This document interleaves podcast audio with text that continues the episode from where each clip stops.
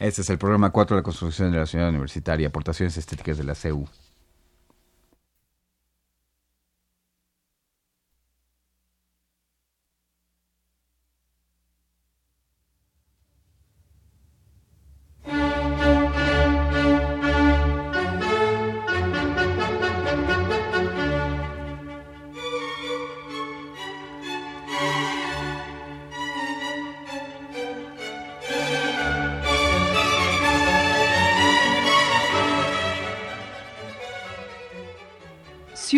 Universitaria,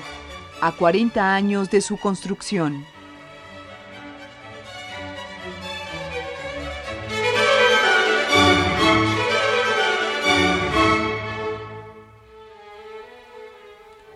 México,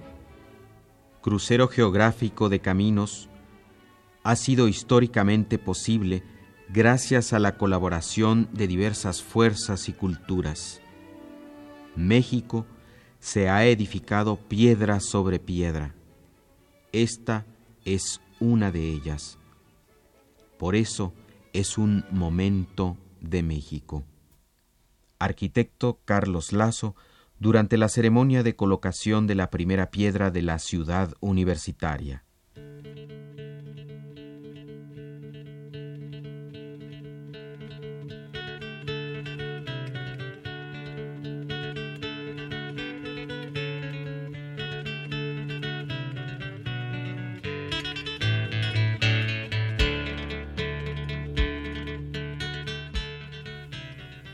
Mencionamos en nuestra anterior emisión, el área que se designó a la construcción de la ciudad universitaria era extremadamente accidentada por la gran cantidad de desniveles y rocas que en el área del Pedregal predomina. Esta condición, como también señalamos en nuestro anterior programa, planteó enormes retos en el ámbito de la ingeniería, pero con seguridad también sugirió los fabulosos espacios y paisajes arquitectónicos de la ciudad. El exótico paisaje motivó soluciones muy creativas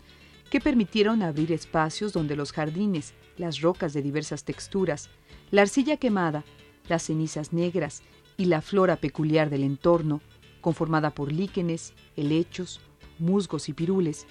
figuraron un digno marco para plasmar otro elemento característico de la ciudad, el arte mural.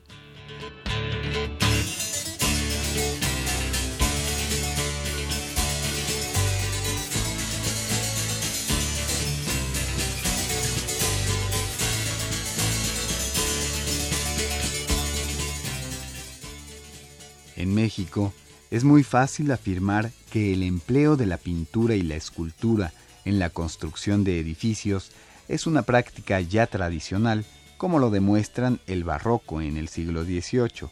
los edificios mayas de Usmal, las pirámides y grabados de Teotihuacán, así como el Palacio de Bellas Artes o el Monumento a la Independencia, que son simplemente pequeñas muestras de la integración artística con la estética arquitectónica. En la ciudad universitaria se tomó en cuenta esta tradición, dando importancia a la colaboración entre los arquitectos y los pintores y los escultores. El ejemplo más importante de lo anterior es sin duda alguna el edificio de la Biblioteca Central, mismo que tiene una superficie de 4.000 metros cuadrados. Los murales de la Biblioteca Central fueron elaborados por Juan O'Gorman, a través de placas de 1 por 1 metros, colocando las piedras naturales de colores sobre papel y vaciando concreto armado con alambrón, dejando previstas las anclas que servirían para fijarlo en el muro. Doctor en Arquitectura Carlos Chanfón Olmos. Uno de los problemas que se discutieron desde principios de siglo en el campo de la arquitectura fue la integración de las artes con la arquitectura. ¿Recuerda usted que eh, en Alemania hubo el intento este que se llamó Bauhaus, donde se trataba de reunir a los artesanos, a los artistas, eh, con los arquitectos, para en conjunto proyectar eh, algo muy integrado entre sí, eh, como que pesaba mucho en la conciencia de los arquitectos de entonces etapas de la arquitectura como la etapa gótica en que todas las artes se reunían para dar un producto completo en arquitectura, ¿no? Es decir, donde la arquitectura en el fondo era eh, la especie de estuche que, que, podía reunir a todas las artes, pero no como yuxtapuestas o, pegadas encima, sino integradas y formando un conjunto realmente armónico y, este, y integrado. Entonces la ciudad universitaria, eh, dado que ese era un tema que se estaba discutiendo desde hacía tiempo, eh, la ciudad universitaria fue un campo muy eh, propicio para, para, hacer intentos al respecto. ¿no? Y ahí tenemos al estadio con sus murales de Diego Rivera, la rectoría o la biblioteca, donde los artistas de entonces, es decir, conocedores o imbuidos o participantes en esta discusión, trataron de hacer es decir, no trataron, hicieron una integración de arte como no se había intentado antes, ¿no? Por lo menos en la arquitectura ya moderna, contemporánea, no había habido intentos de esta naturaleza. Y creo que son interesantes y, dejan ahí un punto importante en la historia mundial de la arquitectura.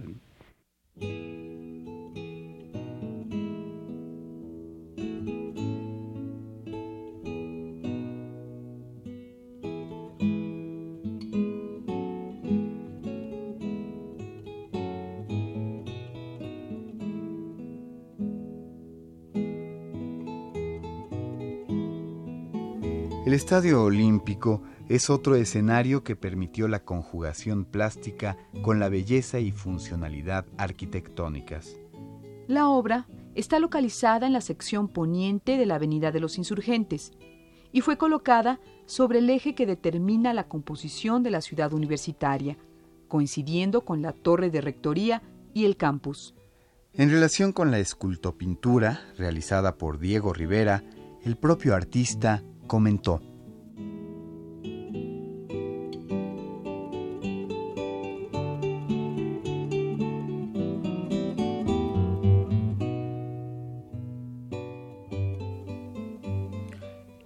El tema de este trabajo, el desarrollo del deporte en México desde la época prehispánica hasta la actual, vincula el espacio y el tiempo totales de la vida del pueblo que lo ha levantado, es decir, que nuestra intervención de escultopintores ha dado mayor realidad histórica, mayor realidad social al monumento estético, pero de absoluta y profunda función social y utilidad pública. Hemos logrado realizar arte público social.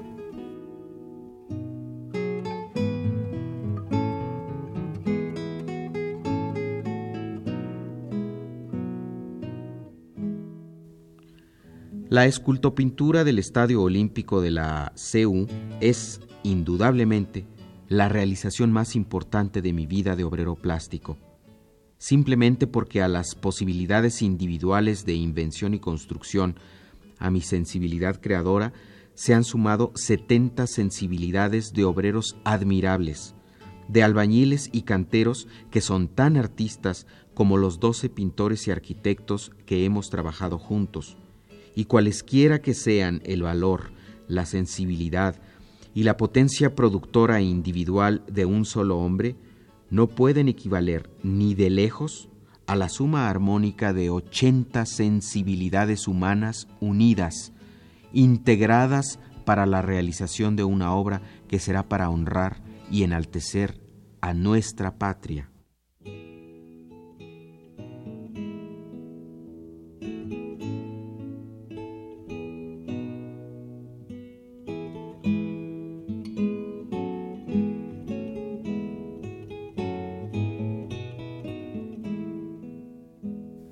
Y sobre los resultados plásticos de la obra de Diego Rivera, nos comenta la maestra Raquel Tibol. Es, realmente una gran pena que Diego Rivera no haya logrado concluir su proyecto para el Estadio Olímpico de Ciudad Universitaria. Hubiera sido una de las obras magnas de la Ciudad de México en eh, ya la plena madurez de Rivera, porque este es un trabajo que él proyecta en 1950 y eh, debe eh, forzosamente abandonar, no concluir, en 1952 a raíz del desacuerdo con el presidente Miguel Alemán eh, por una expresión ofensiva que Rivera le pronunció durante una visita eh, que hizo Miguel Alemán a Ciudad Universitaria para ver el adelanto de las obras de lo que consideraba su máximo proyecto cultural, como sería ahora para el actual eh, régimen el eh, Centro de las Artes, quizás aún mayor evidentemente, porque era sacar a la Universidad Nacional del centro de la ciudad al sur, entonces Rivera concibió un proyecto magno, eh, hacer eh, un comentario visual, una evocación, una historia, una síntesis del deporte en México desde los tiempos prehispánicos hasta su presente, es decir, hasta mitad del siglo, en función de poner al deporte como una actividad de paz. Eh, el desarrollo de esa historia culminaba con eh, dos figuras de mujer y hombre levantando al niño que tiene en sus eh, manos la paloma de la paz. Eh, de modo que lo que estamos viendo era lo que con mucha ironía Susana Gamboa,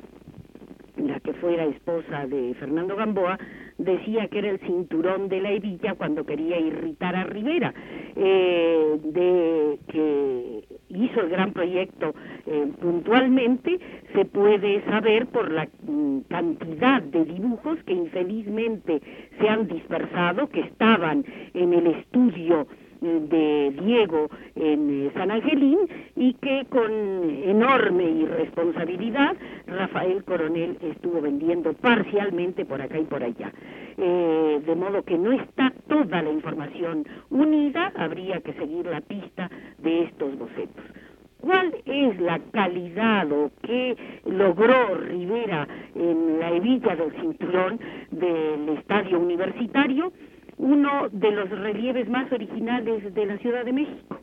Eh, frente a desplantes posmodernos, digamos lo que estamos viendo hoy en el Auditorio Nacional, donde una obra hecha justamente por aquellos años, en los años 50, todavía creo que vivía Rivera cuando eh, Juan Soriano hizo La Paloma,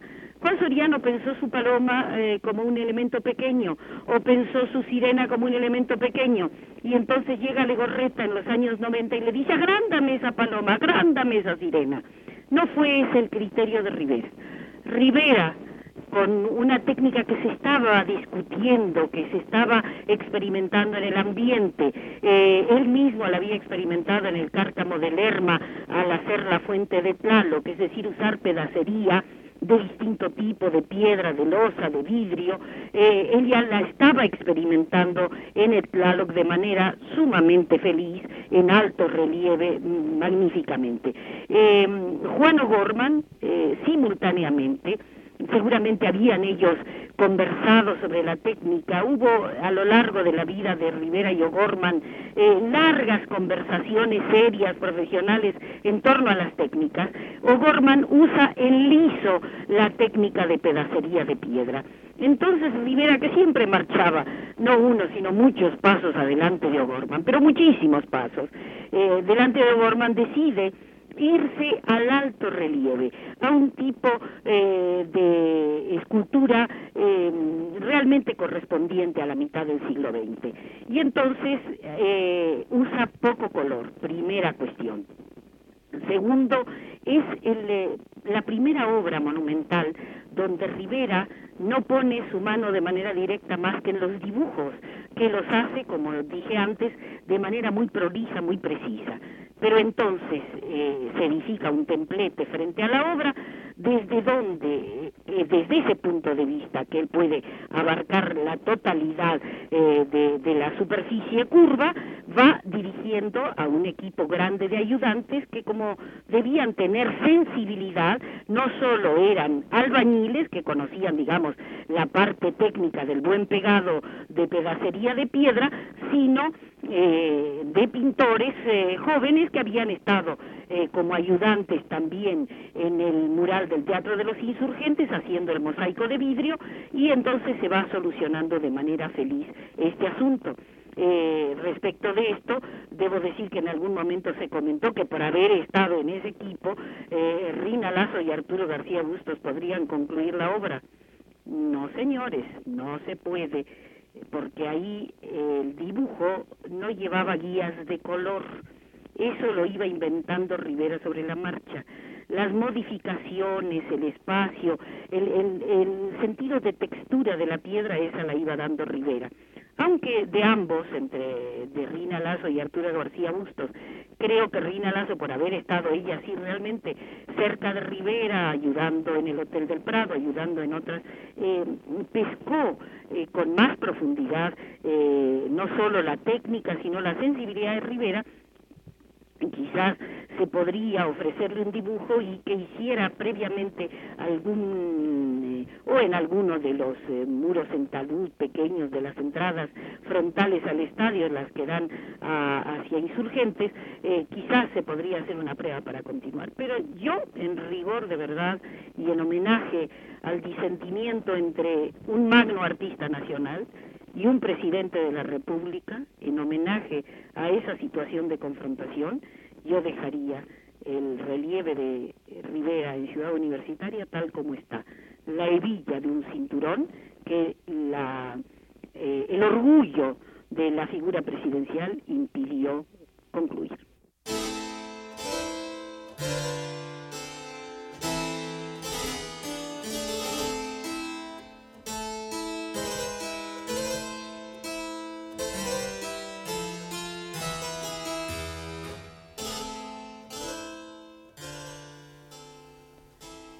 La torre central de Rectoría, el destacado señalamiento arquitectónico que se dio al volumen cerrado y saliente que corresponde a la sala del Consejo Universitario, ubicado en el tercero y cuarto pisos de la fachada oriente que ve al campus, enfatiza la importancia que tiene dicho consejo en la organización universitaria. Con objeto de acentuar más la trascendencia de este recinto, los arquitectos proyectistas Mario Pani, Enrique del Moral y Salvador Ortega Flores encomendaron al pintor David Alfaro Siqueiros la realización de un mural que abarcara la totalidad de las superficies aparentes del espacio en cuestión. El trabajo de Siqueiros consistió en dos murales escultopictóricos, uno en la fachada norte, en el muro cerrado del mezanín, y el otro en la fachada sur, en el gran muro que cierra al recibidor o hall de alumnos. Estos murales, con figuras de gran dimensión, algunas con fuerte relieve, fueron tratadas considerando que serían vistos fundamentalmente por las personas que pasaran con rapidez en automóvil sobre la avenida Insurgentes, incorporando de esta manera la idea del tiempo y el movimiento del espectador en la composición pictórica. Pero demos paso algunas reflexiones planteadas por el propio pintor David Alfaro Siqueiros.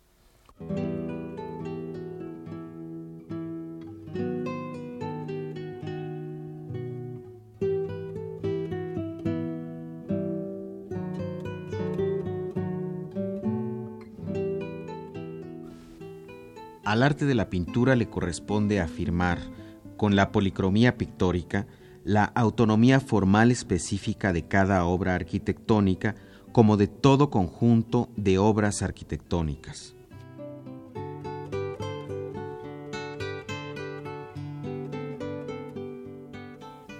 Pero no se trata de un maquillaje, pues tal cosa equivaldría a una cierta perturbación de la verdad arquitectónica. Se trata, por decirlo así, de una extensión pictórica de la realidad arquitectónica misma, del completamiento de su verdad,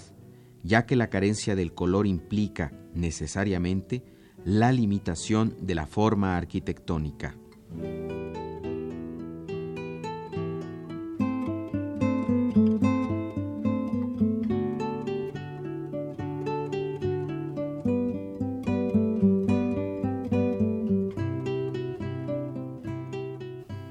Los resultados plásticos de la torre de rectoría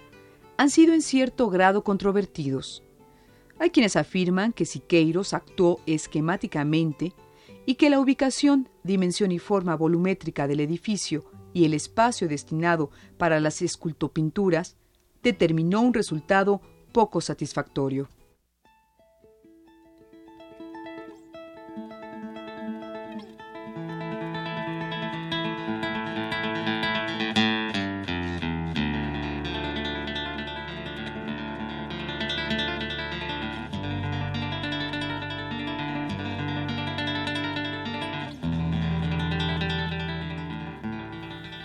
Facultad de Medicina, el pintor Francisco Eppens desarrolló un gran mural de mosaico de vidrio colocado en losas precoladas atornilladas al muro. Este mural es de significativa importancia porque tiene una ubicación preponderante en el trazo de la ciudad universitaria. Se trata de un remate del eje visual de la comunicación entre el campus universitario y la plaza del conjunto de ciencias biológicas. El tema de este mosaico es el de los cuatro elementos de la naturaleza, los cuatro soles prehispánicos, el aire, el fuego, el agua y la tierra. Escuchemos al director de la Escuela Nacional de Artes Plásticas, el maestro José de Santiago Silva, quien nos habla de esta obra, su significado y su efecto en el paisaje de la ciudad universitaria un asunto de suma importancia en el panorama general de la creación plástica decorativa del arte público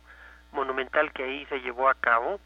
es el hecho de que además de que hubo excelentes firmas hubo también una gran pluralidad en los enfoques artísticos eh, que se pusieron en juego el pintor Eppens tuvo a su cargo uno de los problemas más interesantes porque tiene una perspectiva visual muy rica, el paño eh, que le tocó decorar, el más importante que es los cuatro elementos, es el tema que desarrolló él, y que creo que conjuga uno de los, eh, temáticamente uno de los asuntos más interesantes para los orígenes de la medicina. Es muy eh, interesante notar cómo el, la volumetría de ese conjunto arquitectónico se conjuga en forma realmente muy brillante, con un cromatismo cálido que tiene el muro cabecero de ese bloque eh, que él decoró. Eh, por otra parte, estilísticamente, tiene una variedad de recursos realmente muy amplios, que lo emparentan, su trabajo se emparenta a pesar de ser un típico representante del arte público monumental mexicano, lo emparentan con movimientos de vanguardia de su momento en otros sitios, ¿no? Eh, específicamente me gustaría hablar de los elementos de simultaneidad, de visiones simultáneas que tienen la conjugación de dos perfiles opuestos conjugados en un rostro frontal. El simbolismo de la obra este, también es importante mencionarlo, no, no obstante que está recurriendo a un tema que abordan insistentemente los presocráticos al origen de la, de la del universo con los cuatro elementos este pues él lo conjuga con elementos del pasado prehispánico eh, tanto la tierra simbolizada en la serpiente como la como el agua en el, la, máscara de Tlaloc son elementos que provienen de la de la iconografía prehispánica. Es un mural pues además de prototípico de la escuela mexicana de pintura es un mural muy adecuado al espacio en el cual fue puesto por temática y por armonía visual. El mural de Eppens que este se conjuga realmente en un recorrido muy rico, que yo diría que comienza con rectoría, que después este se, se enriquece con el, el área de las islas en donde el elemento más eh, importante y de mayor peso visual es la biblioteca de Juan O'Gorman para pasar después a la, a la obra de Chávez Morado con la conquista de la energía, le deja el enorme paquete de ser algo así como el elemento que cierra el paisaje urbano de todo este conjunto. Es muy importante mencionar una cosa que creo que ha sido un mérito de nuestra institución y es que en general el paisaje de Ciudad Universitaria en estos elementos que acabo de describir se ha conservado casi inalterado y creo que el tiempo le ha ido dando este incluso mayor lucimiento los macizos verdes este que este conjugan maravillosamente con el cromatismo de las decoraciones murales que curiosamente todos estos murales que estamos mencionando son murales hechos en mosaico algunos de mosaico este veneciano y otros con, con piedra de colores como es el caso de la biblioteca ¿no? en consecuencia se trata de una propuesta para su tiempo realmente muy novedosa pero que es uh, mérito de nuestra institución el, conservar tan uh, también tan adecuadamente este conjunto urbano. También es importante mencionar que en el caso de Pence eh, un elemento que salta a la vista también es el hecho de que su su monumentalidad eh, se basa en el análisis del detalle y no está por demás mencionar el hecho de que Pence fue un grabador de, de timbres, este, o sea que es un artista que estaba muy acostumbrado a analizar la forma en términos muy minúsculos y esto quizás fuera una un contraste, una aparente este, contradicción, eh, pero en ese análisis de la minucia, del detalle, de las cosas pequeñas, él encuentra un elemento para la para la monumentalidad realmente muy muy adecuado. Es, creo yo, uno de los murales que mejor cumplen, al igual que los que describí anteriormente, con su función de integración plástica en el campus antiguo de Ciudad Universitaria.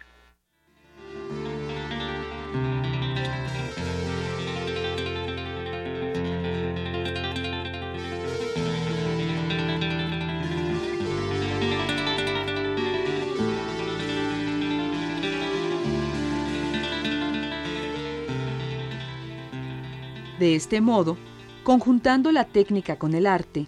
la destreza del artista con la del obrero, la sabiduría del arquitecto con la del creador, fue como se dio cuerpo a la utopía de un nuevo campus, de una ciudad universitaria. La inauguración formal estaba ya en puertas y el optimismo no se podía ocultar. La satisfacción que dominaba el ambiente bien se puede apreciar en las palabras que pronunció el rector Luis Garrido apenas unos meses antes de lo que habría de conocerse como Día de la Dedicación. Las ciudades universitarias son la aspiración de todos los estados modernos y progresistas. La nuestra tendrá un perfil especial. La ciudad universitaria de México será albergue de la UNAM con sus oficinas, facultades, escuelas e institutos, una sección deportiva, otra destinada a residencias. Será el crisol para formar una juventud inteligente y fuerte que construya una patria mejor, que es el ideal que sostiene y anima a todos los universitarios. El trasladar la universidad al Pedregal no será un mero cambio físico, sino una transformación en todos los aspectos de nuestra casa, pedagógico, administrativo, económico, nacerá una universidad coherente, moderna, disciplinada, con un alto espíritu de trabajo en su triple aspecto de enseñanza, investigación y difusión. Terminará el aislamiento actual de nuestras escuelas y facultades. Tendremos una auténtica vida en común de profesores y alumnos. La gran familia universitaria estará unida en las mejores causas humanas. Nuestra casa trabaja con el ideal de que a través de la cultura se podrá unir a los hombres sin distinción de raza, idioma o credos políticos o religiosos. Sus aulas, laboratorios y centros de investigación estarán abiertos para todos los que aspiren a trabajar por las mejores causas humanas. La ciudad universitaria significa el advenimiento de una nueva era en la que trabajaremos denodadamente para que reine la paz entre los hombres para el bien de nuestros hijos sobre la tierra.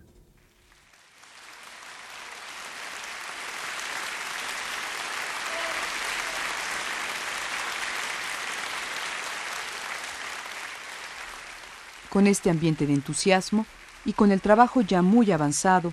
se podría decir que todo estaba listo para inaugurar la Ciudad Universitaria de México. Pero ese punto lo abordaremos en el próximo programa.